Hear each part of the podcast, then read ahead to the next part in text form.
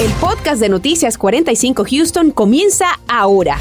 A continuación escucharás las noticias más importantes del día. Iniciamos con una alerta local. Tres adolescentes han sido encontrados sin vida dentro de una residencia en el área de Crosby, específicamente en el 4500 de la calle Walsek. La oficina del alguacil del condado Harris nos informa que hay indicios de violencia. Estamos viendo imágenes aéreas en vivo de la residencia donde encontraron estos tres cuerpos de adolescentes, según nos informó la oficina del alguacil del condado Harris a través de su cuenta de Twitter.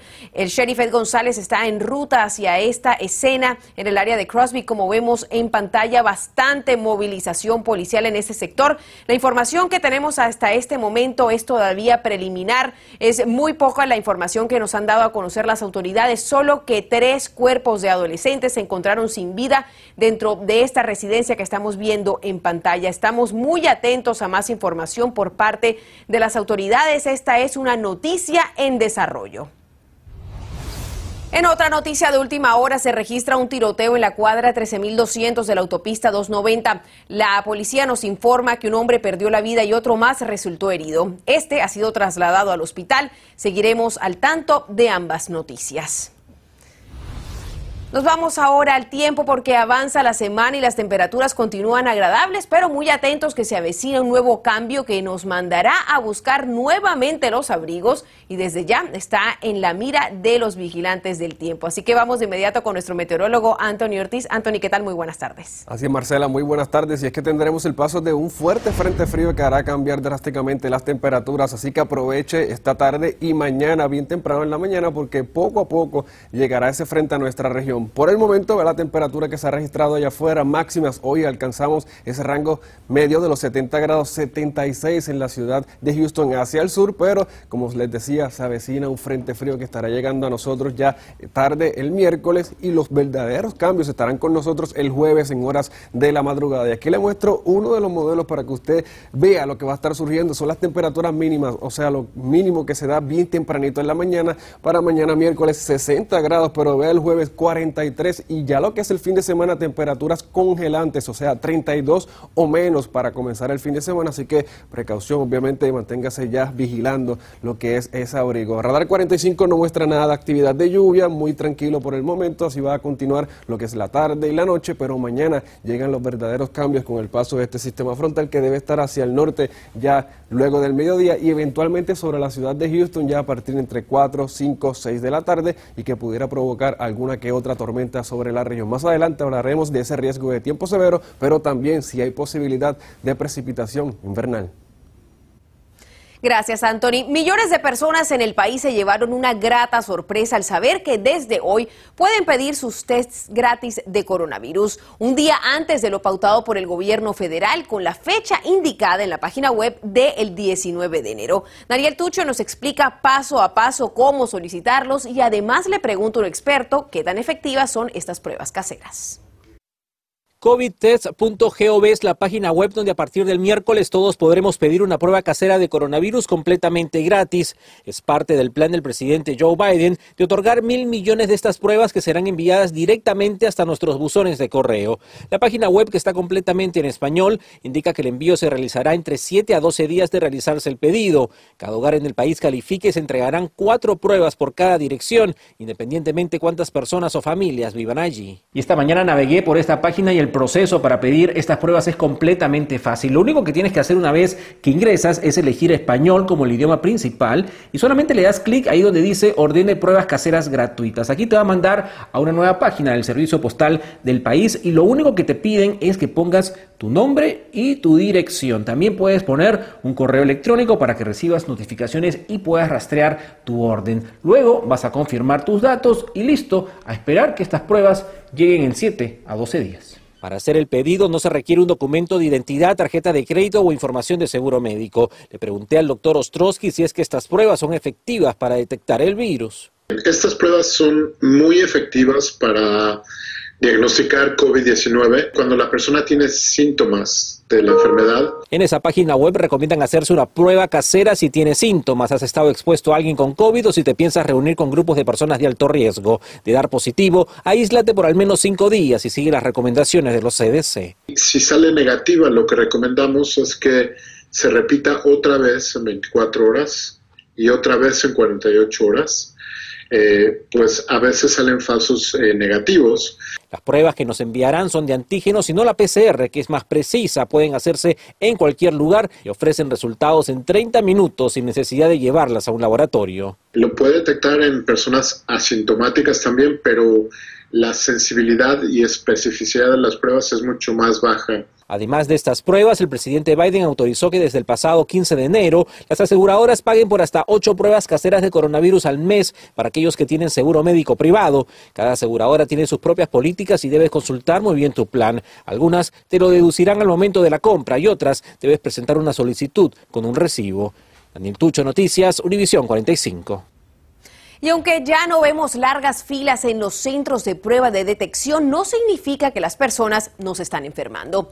Los hospitales aún están bastante ocupados atendiendo a pacientes contagiados, pero por primera vez en casi un mes pareciera que el panorama está cambiando. Marlene Guzmán nos amplía sobre el índice de propagación en la ciudad. Marlene. Después de aumento tras aumento en las infecciones por COVID-19 en las últimas semanas, tenemos noticias más alentadoras, pues la propagación, aunque lentamente, está mejorando. Un ejemplo de esto es que los centros de pruebas están menos ocupados. Aun con la altamente transmisible variante Omicron latente en Houston, disminuye ligeramente la tasa de positividad en la ciudad de un 38 a un 36.4%. Después de semanas de registrar un incremento récord, asimismo llega un respiro a los hospitales de la región. La buena noticia es de que pues sí se han visto un pequeño eh, descenso en las personas hospitalizadas eh, también en las salas de emergencias. En la información más actualizada del estado, el área de servicio de traumatología Q, donde una fracción incluye a Houston, vemos que las camas de hospital ocupadas por adultos contagiados con COVID-19 es de 2.101 y niños 115. Y en las unidades de cuidados intensivos hay 81 camas disponibles para adultos y 56 pediátricas. ¿Qué se espera para las próximas semanas? ¿Qué estamos viendo en la ciudad de Houston en cuanto a contagios? Cada vez eh, que pensamos que ya eh, estamos librándonos del, del COVID, eh, regresa una nueva ola o algo los casos surgen, hay pues los hospitales están llenos, entonces eh, no se puede predecir exactamente qué va a pasar. De igual forma, la carga viral detectada en las aguas residuales de las plantas de tratamiento ha bajado de 1.436 que reportaba la semana pasada a 725%. ¿Han visto que menos personas están acudiendo a hacerse la prueba? ¿Ya no vemos esa alta demanda? Estamos viendo suficiente demanda para eh, pues tener... Eh, que estar con 40 diferentes sitios esta semana. Entonces sí, todavía estamos viendo personas que necesitan o que requieren o que se quieren hacer la prueba. El Departamento de Salud de Houston aún está teniendo problemas con el sistema para entregar el diagnóstico a personas que acudieron a cuatro sitios de pruebas. Le piden usar el código QR en pantalla para obtener sus resultados. La recomendación es de que las personas que se hicieron esa prueba en esos cuatro centros de multiservicio, después de 72 horas, si no tienen esos resultados, nos pueden llamar y aunque la situación con el coronavirus está mejorando, no significa que estamos fuera de peligro, pues este día la ciudad de Houston reporta nueve muertes adicionales a causa del virus, tres de estas residentes hispanos. Reportando en vivo desde el noroeste de Houston para Noticias, Univisión, Marlene Guzmán. Precisamente sobre las pruebas de coronavirus, el Distrito Escolar Independiente de Spring informa que mañana miércoles reanudarán el megasitio ubicado en Planet Ford Stadium. Hoy martes estuvo cerrado. Usted puede consultar las fechas y los horarios en la página web www.covidcheck.hctx.net. Y por su parte, el Distrito Escolar de Spring Branch también tendrá una jornada de pruebas mañana miércoles 19 de enero. Será para estudiantes, sus familias y también los empleados del distrito. Los tests se van a entregar y se realizarán en el Estadio Tully de 9 de la mañana hasta las 2 de la tarde. Esta jornada de pruebas se realiza junto al Departamento de Salud del Condado Harris todas las semanas los miércoles. Vamos a cambiar de información porque hoy las compañías de telecomunicaciones Verizon y ATT decidieron hacer hace unas horas suspender el lanzamiento de su nueva tecnología 5G cerca de los aeropuertos. La razón, varias aerolíneas se mostraron bastante preocupadas pues temen que esta tecnología pueda interferir con los vuelos. Vamos en vivo con David Herrera, quien se encuentra en el aeropuerto intercontinental de Houston. Con más detalles, David, te escuchamos. ¿Qué tal Marcela? Buenas tardes. Así es la preocupación de la industria aeronáutica comercial, pues fue escuchada ya que ellos argumentaban que esta tecnología iba a afectar posiblemente miles de vuelos a nivel nacional. Tanto la empresa Verizon como ATT anunciaron que el día de mañana pondrán en funcionamiento este sistema de Internet rápida 5G. Sin embargo, anunciaron que no estará operando en cerca de 50 aeropuertos a lo largo de los Estados Unidos. Entre estos se encuentra este, el Hospital George Bush y también el, aeropuerto Hobby y el Ellington, también ubicado cerca de Houston.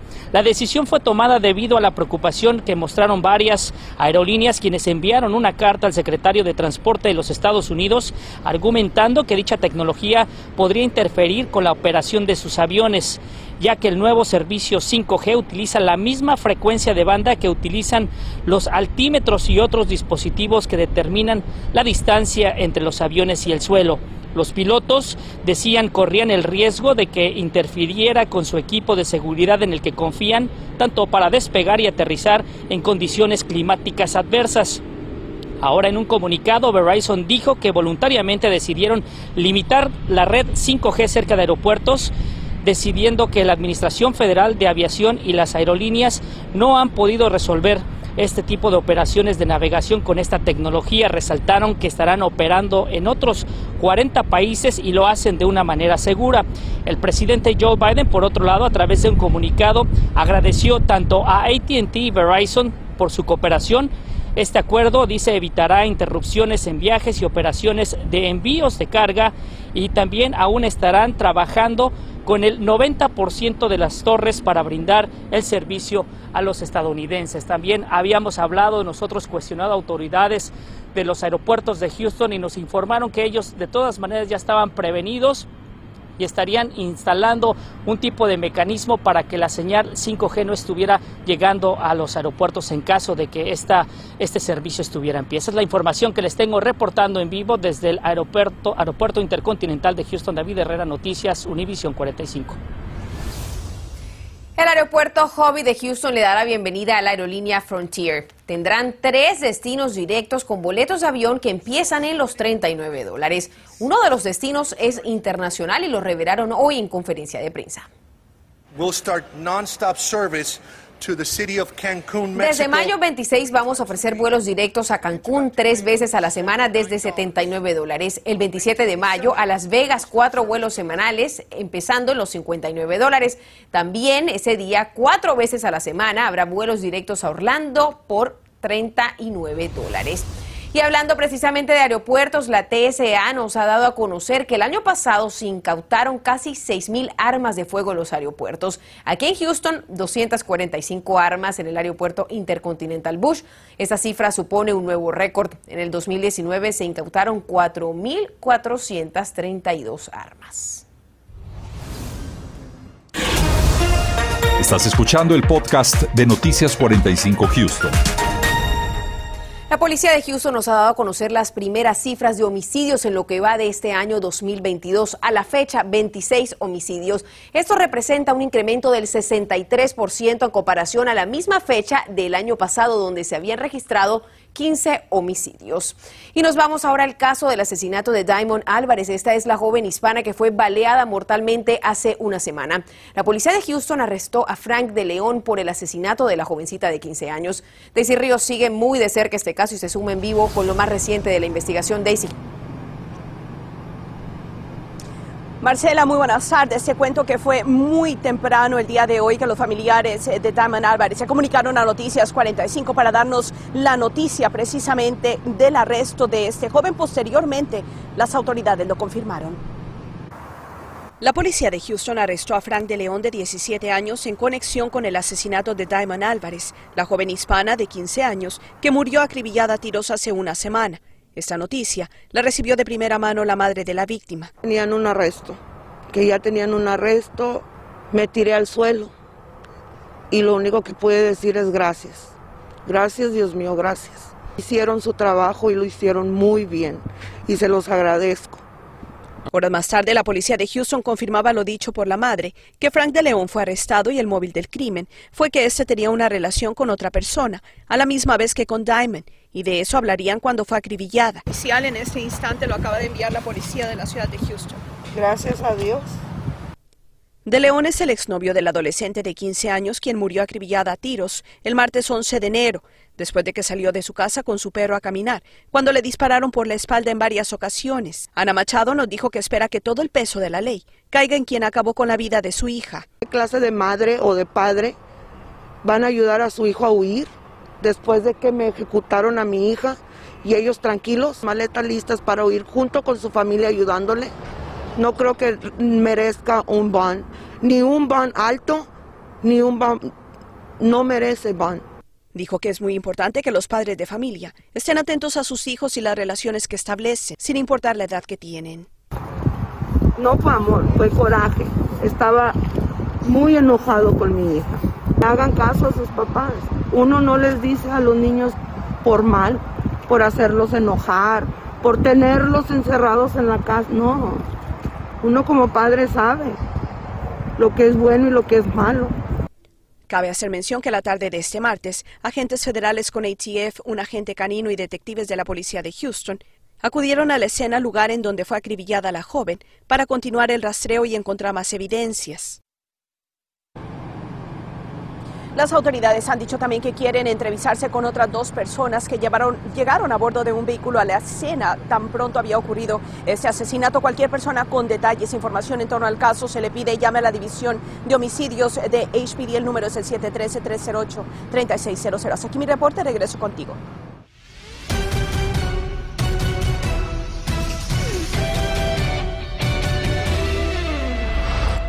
Feliz tarde de martes 18 de enero. Le saluda César Procel del programa Encanchados por TUDN 93.3 FM con el calendario deportivo. Buenas noticias para la afición del Houston Dynamo FC. Esta mañana el equipo anunció el fichaje del delantero paraguayo Sebastián Ferreira. Espero poder ayudar. El club quiere volver a ser importante, quiere volver a, ser importante en la liga, así que espero poder ayudarle al equipo así con la confianza que me dio, espero devolverle todo eso en la cancha. Es el fichaje más caro en la historia del equipo, tiene 23 años de edad y ha ganado dos títulos de goleador en la primera división de Paraguay. Bienvenido a Houston, Sebastián Ferreira. Ya la policía de Houston nos reveló las cifras de homicidios en lo que va de este año. Entérese cuántos de ellos involucran hispanos, ya sean víctimas o victimarios. La respuesta esta noche a las 10. Y mañana disfrutes de las primeras horas del día porque ya la tarde poco a poco con el avance de un frente frío dejará actividad de lluvia, algunas tormentas pudieran ser posibles, pero antes de eso vea que la temperatura mañana en Houston estará alcanzando solamente esos 77, 78 atípico para esta temporada, Marcela. Anthony, gracias y gracias a usted por habernos acompañado esta tarde. Nos vemos nuevamente esta noche a las 10 en la edición nocturna. Gracias por escuchar el podcast de Noticias 45 Houston. Puedes descubrir otros podcasts de Univision en la aplicación de Euforia o en univision.com diagonal podcast.